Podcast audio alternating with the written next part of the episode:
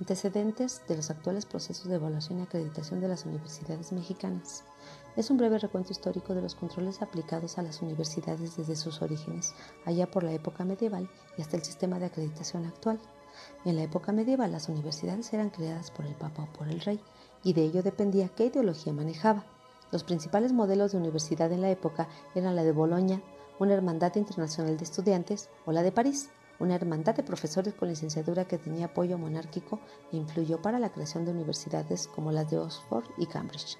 En la Nueva España se crea la primera universidad en 1553 llamada Real Universidad de México, muy católica y vigilada por la Santa Inquisición en cuanto a qué y cómo se enseñaba.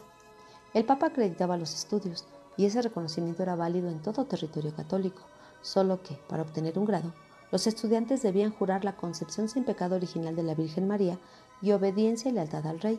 En 1814, las universidades dejan de ser manejadas por los jesuitas. El Estado seculariza la educación y le da importancia a la universidad como modernizadora de la sociedad. La financia e inicia el llamado Estado educador. En el siglo XIX, la universidad se libera de la Iglesia y comienzan los avances científicos. Se adopta el modelo de universidad europea que da autoridad para el ingreso, la currícula y la titulación, creando profesionistas que sirvan al Estado. En 1921, la Universidad Nacional de México funcionaba como Ministerio de Educación. Su rector, José Vasconcelos, crea la CEP, o Secretaría de Educación Pública. En 1933 se posiciona a la universidad frente a los problemas sociales, se le da autonomía y toma el nombre de Universidad Autónoma de México.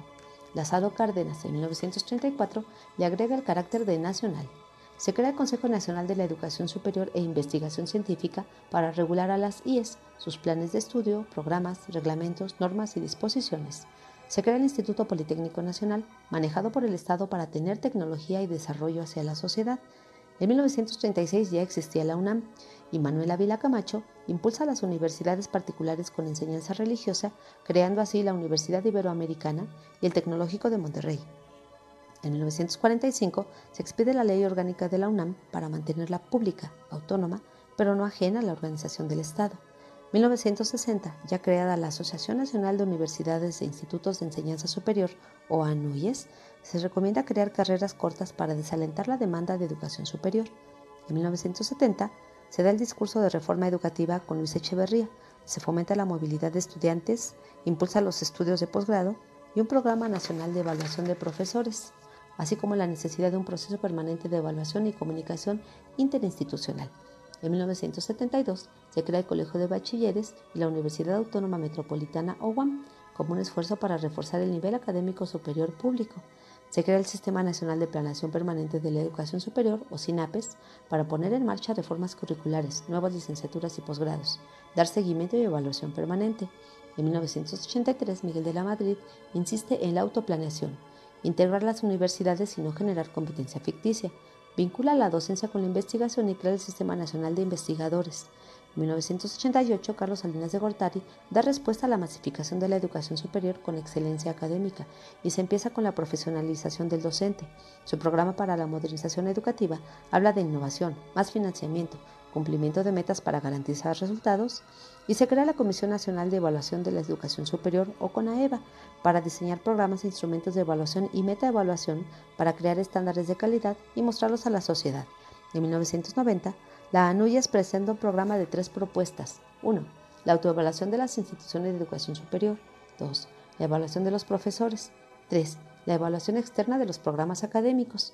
En 1991 se diseña el Padrón de Excelencia de Posgrado, actualmente Programa Nacional de Posgrado de Calidad o PNCP. Las universidades privadas han aumentado de 47 en 1960 a 258. Se crea así la Federación de Instituciones Mexicanas Particulares de Educación Superior o FIMPES, quienes inician con la evaluación externa de las universidades, modelo que se tomará después para las universidades públicas. En el 2000 se constituye el Consejo para la Acreditación de la Educación Superior para la regulación de la acreditación y garantizar que los programas educativos tuvieran un nivel apreciable de desarrollo y consolidación. Podemos notar que desde su creación las universidades han sido objeto de regulación por parte de grupos u organismos que pretenden dirigir la política de enseñanza para fines de control y rendición de cuentas, tanto nacionales como para organizaciones mundiales que dictan los destinos económicos. La evaluación se hace importante para favorecer cambios y o adecuaciones a los planes de estudio y lograr así la tan ansiada calidad educativa.